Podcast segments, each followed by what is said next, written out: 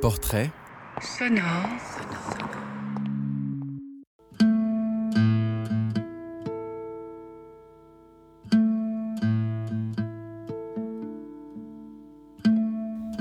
Seconde nature, un balado pour ceux et celles qui réfléchissent à la nature en ville. Je m'appelle Mathilde, j'ai la trentaine, je vis en ville et je n'ai pas de chalet. J'ai eu envie de réfléchir sur ce qui nous relie aux arbres, sans lesquels nos villes seraient irrespirables. Comment être de bons alliés du monde végétal? Peut-on développer un lien plus personnel et plus respectueux avec les plantes? Que nous apprennent-elles sur nos modes de vie, notre façon de bouger et parfois nos immobilités? Chaque épisode de Seconde Nature propose une rencontre. Je suis allée parler avec des personnes qui ont tout en commun une certaine forme de résistance. Elles ont trouvé des ressources dans les friches de la ville, fabriqué leurs cabanes dans les arbres de Montréal, leur inspiration dans les kilomètres de ruelles vertes et sur le Mont-Royal. Des libres penseuses. Elles sont en recherche, en questionnement. Elles invitent à la discussion. La seconde rencontre est avec Jules Delille. Biologiste de formation et de passion, elle a longtemps travaillé sur le Mont-Royal. Comptage des oiseaux, plantation d'arbres et contrôle des plantes envahissantes, Jules est une experte de terrain qui connaît la montagne comme sa poche. Quelqu'un avec qui on prend le temps d'observer et de s'interroger au bord d'un ruisseau et en présence d'oiseaux. Vous êtes-vous déjà demandé si la nature avait un genre? La réponse dans cet épisode. Ouais, c'est un de mes endroits préférés sur la montagne parce qu'il y a un cours d'eau qui fait son chemin dans la roche puis qu'on peut entendre. J'aime aussi que la, roche soit visible, comme. C'est vraiment la roche qui forme toute la montagne. Oui, c'est vrai. Hein? C'est quoi comme roche? C'est euh, une roche euh, magmatique intrusive. Magmatique intrusive? Oui. C'est-à-dire? Ça veut dire que c'est euh, du magma en fusion qui est monté dans une, une cheminée, puis qui a, qui a, formé un amas de, roche de, de magma, puis qui a refroidi en dessous de la terre pendant des milliers d'années. Ah oui, quand même, ok. On est assis là sur une. En fait, sur un ancien volcan ou ça veut pas dire forcément ça? Ben, le magma, il est resté comme à des kilomètres sous la terre. Puis c'est là qu'il a refroidi, donc ça n'a jamais été un volcan, il n'y a jamais eu d'éruption. Puis éventuellement, avec euh, le passage des glaciers, le temps, ben, le, toute la. Les sédiments qui étaient accumulés au-dessus de cette roche-là se sont érodés puis là, c'est comme si on a le, juste la, la partie vraiment dure qui est restée, qui est la roche magmatique. Mmh. Cours de biologie numéro 1. Puis c'est un endroit aussi où les oiseaux aiment venir comme se, se baigner un peu plus haut, dans la petite... Euh, comme une petite plan d'eau en haut. Mmh.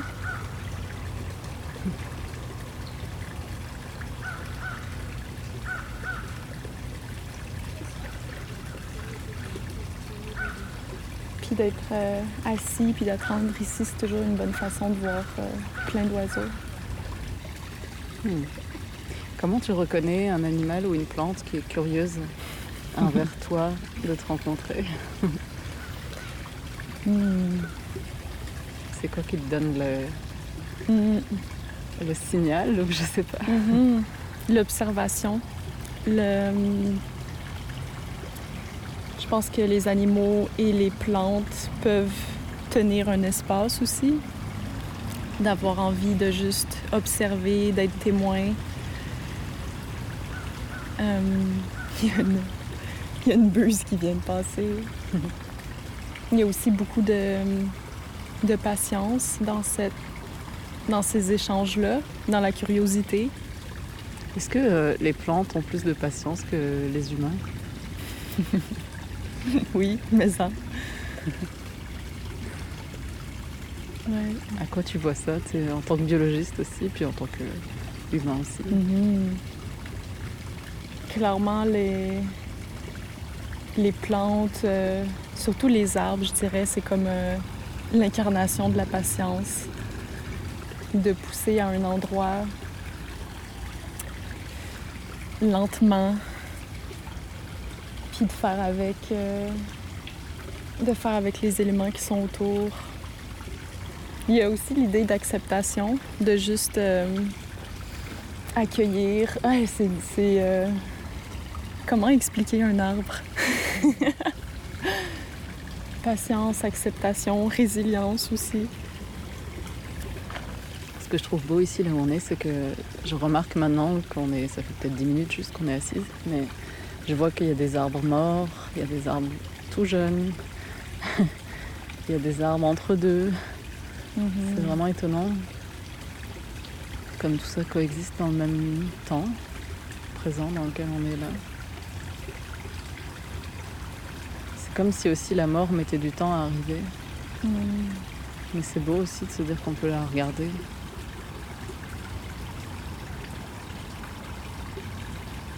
Parce que là, je vois par exemple autour de moi, il y a comme trois arbres qui sont marqués rouges. J'imagine que ça veut dire qu'ils sont malades ou qu'ils sont déjà mm Ils sont promis à être coupés bientôt. C'est ça. Mais ils sont encore là. On peut encore les voir.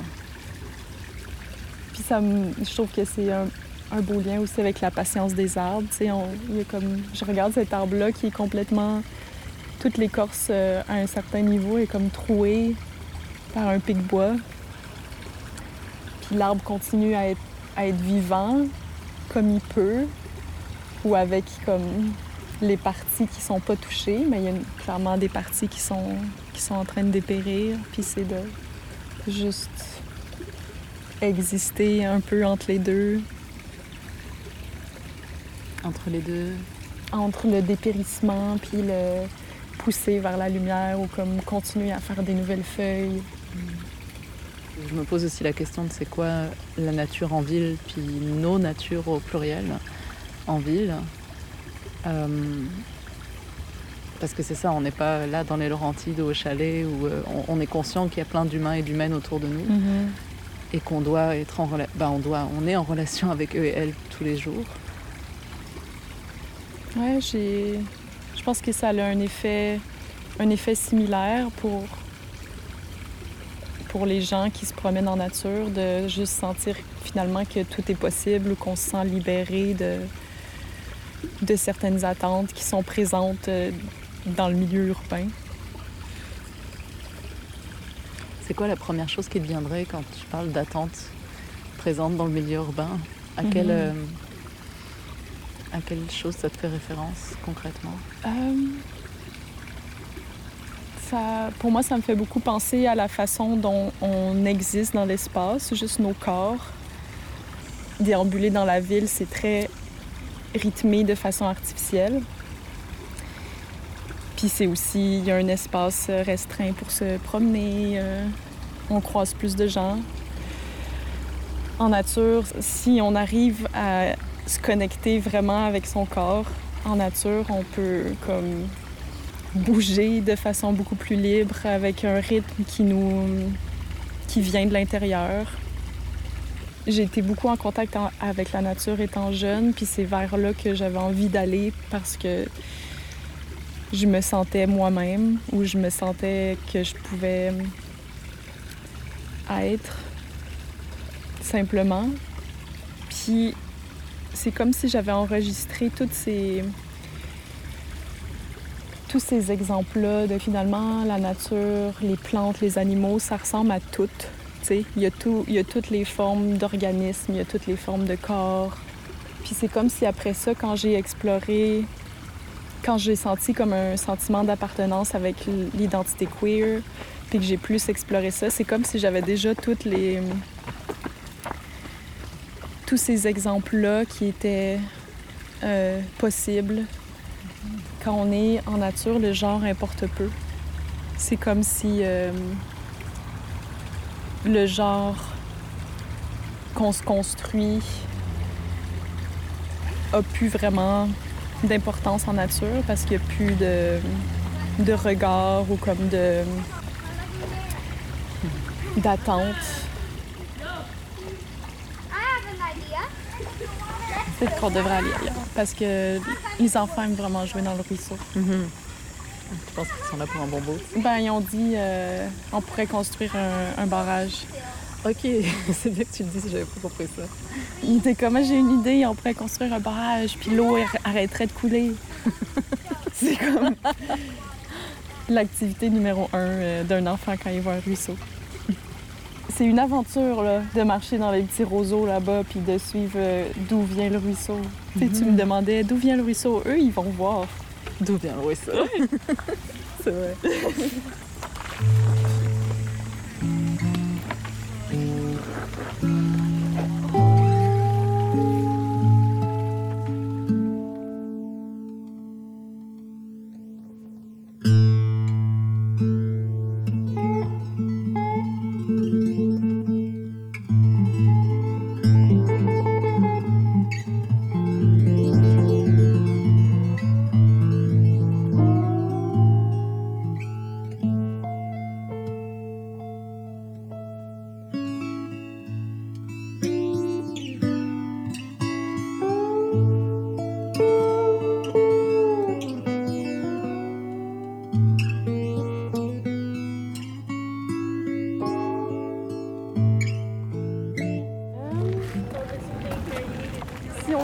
Par là, on arrive sur Peel, donc milieu urbain.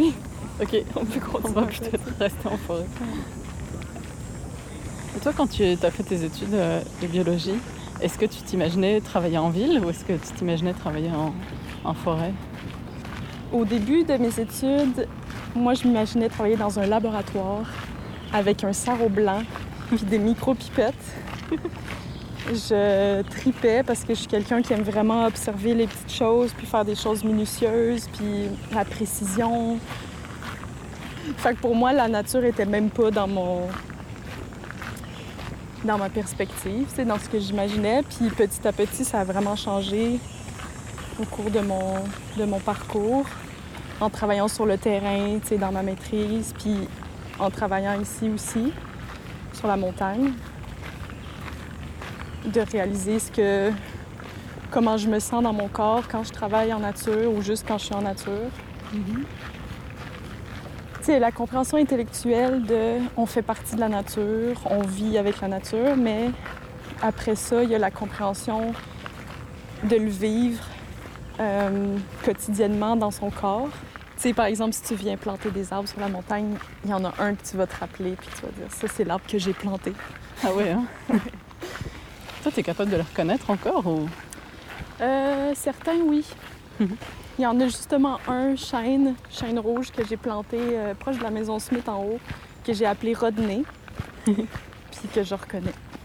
J'aime ça passer à côté. puis dire allô, Rodney. Rodney? ouais, je sais pas pourquoi. Question, est-ce que les arbres, c'est un genre ou pas? Mm. Ou des genres? Ah, Biologiquement parlant, on leur donne un genre avec les, attributs comme physiques qu'ils ont. Il y a des arbres qui vont qui portent euh, comme des, organes mâles, qui produisent du pollen. Puis il y a des arbres qui vont porter des organes femelles, donc euh, qui vont recevoir le pollen. Puis il y a des arbres qui ont les deux, qui vont se féconder eux-mêmes. Mais de dire, de là jusqu'à dire qu'ils ont un genre, je pense que les arbres sont. échappent un peu à cette. euh, la catégorisation. C'est comme de donner. de catégoriser les végétaux, la nature, les arbres. Ça nous permet de mieux les comprendre, mais ça va jamais réellement influencer leur façon de se reproduire ou d'interagir entre eux ou de vivre. Oui, ok, maintenant je comprends, ouais. Ouais, ça c'est sûr que ça me, ça me donne envie de te demander aussi comment toi ça t'a ça t'aide, hein, comment ça peut te t'aiguiller ou dans mon identité de genre? Ouais. Mhm. Je pense que la nature, pour moi, c'est comme un, un lieu, un espace safe où est-ce que je peux vraiment comme exprimer des, ma force, euh, mon courage ou euh, hmm, être vocal. Tu sais, comme un peu des, des caractéristiques qui sont pas normalement désirables pour quelqu'un qui est assigné femme, comme, tu sais, bûcher du bois. C'est vrai. hein? Puis pour moi, ça, c'est un peu transcender le, le genre qu'on m'assigne quand on me voit, tu sais. Mhm. On pourrait aller là, proche du, du gigantesque arbre Oui, tombé. Il est vraiment beau. Mais on peut se s'asseoir là, je dirais. Ouais. Ben ouais. Pour moi, de pouvoir laisser aller le, la né- nécessité d'av- d'avoir une identité de genre, c'était un peu de laisser tomber l'armure. Pour moi, être queer, c'est résister. C'est ben, une partie de ça. C'est sûr que c'est c'est très nuancé, mais il y a un côté très euh, axé autour de la résistance. C'est d'être visible aussi dans cette résistance-là, dans, un, dans une société où euh, les attentes sont très claires, puis de sortir volontairement de ces attentes-là. Puis ça, m'a pris du temps avant d'être à l'aise avec, avec ça.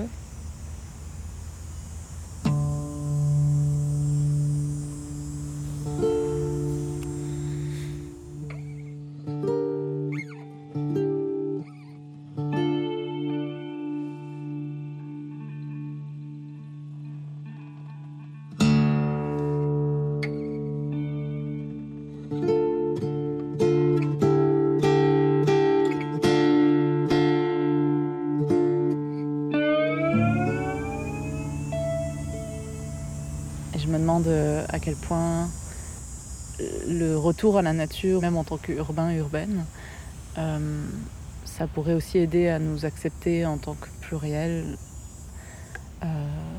Et oui, aussi queer, mais aussi toutes sortes de- d'identités de genre. Mhm. Oui, clairement. Je pense que le. T'appelles ça le retour à, la nature, mais j'imagine que c'est aussi comme juste d'intégrer plus de nature dans nos milieux de vie, puis dans d'interagir euh, avec plus de biodiversité. Je pense que c'est la même chose aussi, juste même entre les humains, entre eux, tu sais, d'être exposé à plus de diversité, d'entrer en relation avec euh, des humains qui sont différents, ça, ça amène vers ça, tu sais, ça amène vers une acceptation de, de soi, puis une- un désir de s'explorer, puis une acceptation des autres aussi. Puis je pense que la nature, c'est comme une façon, ça amène les mêmes choses, mais d'une façon peut-être plus douce ou plus accessible. Hmm, J'aime bien ça parce qu'on dirait que la résistance ou le, le militantisme en nature, ou de la nature, est peut-être aussi plus doux ou plus accessible que la résistance ou le militantisme en ville. Clairement, je pense que le de développer son rapport à la nature, c'est aussi d'explorer d'autres types de masculinité, puis d'autres types de féminité qui sont beaucoup plus euh, intègres, qui répondent beaucoup plus à qu'est-ce qu'on naturellement, qu'est-ce qui se trouve à l'intérieur de nous, de faire partie du cycle, de sentir une, une correspondance entre qu'est-ce qui se passe à l'intérieur de nous, puis qu'est-ce qui se passe dans dans la forêt, semaine en semaine, durant toute l'année.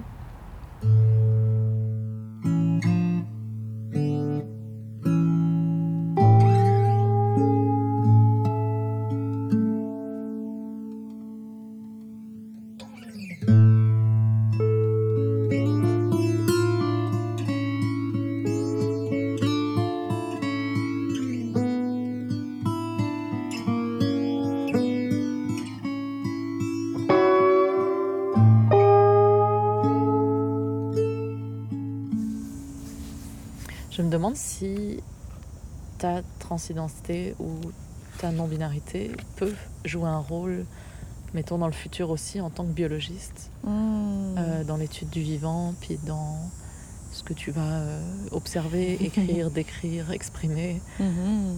euh, puisque c'est aussi ton rôle. Mhm. Oui, je pense que oui. Parce que pour moi, le... un morceau qui est au centre de mon identité, c'est d'être à- l'extérieur des...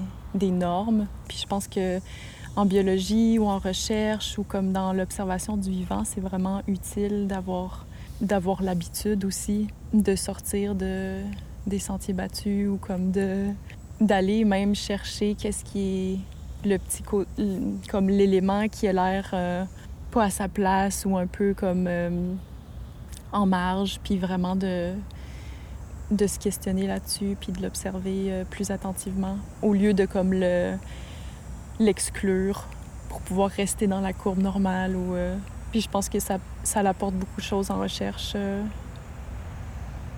de s'attarder à ça.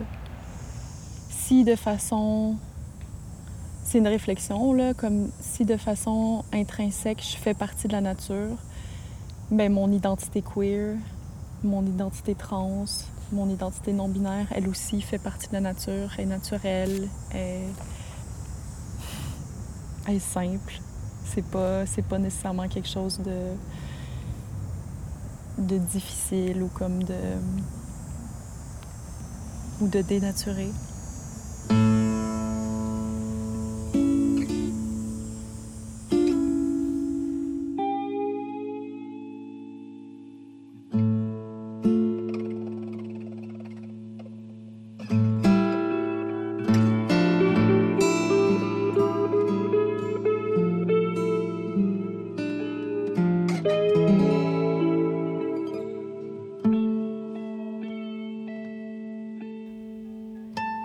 C'est la fin de cet épisode de Seconde Nature, un balado réalisé par Mathilde Benignus, montage Emma Bertin, musique originale Jeff Benignus.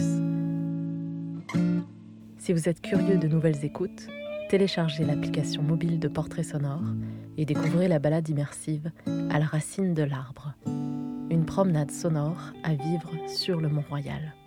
Bonne découverte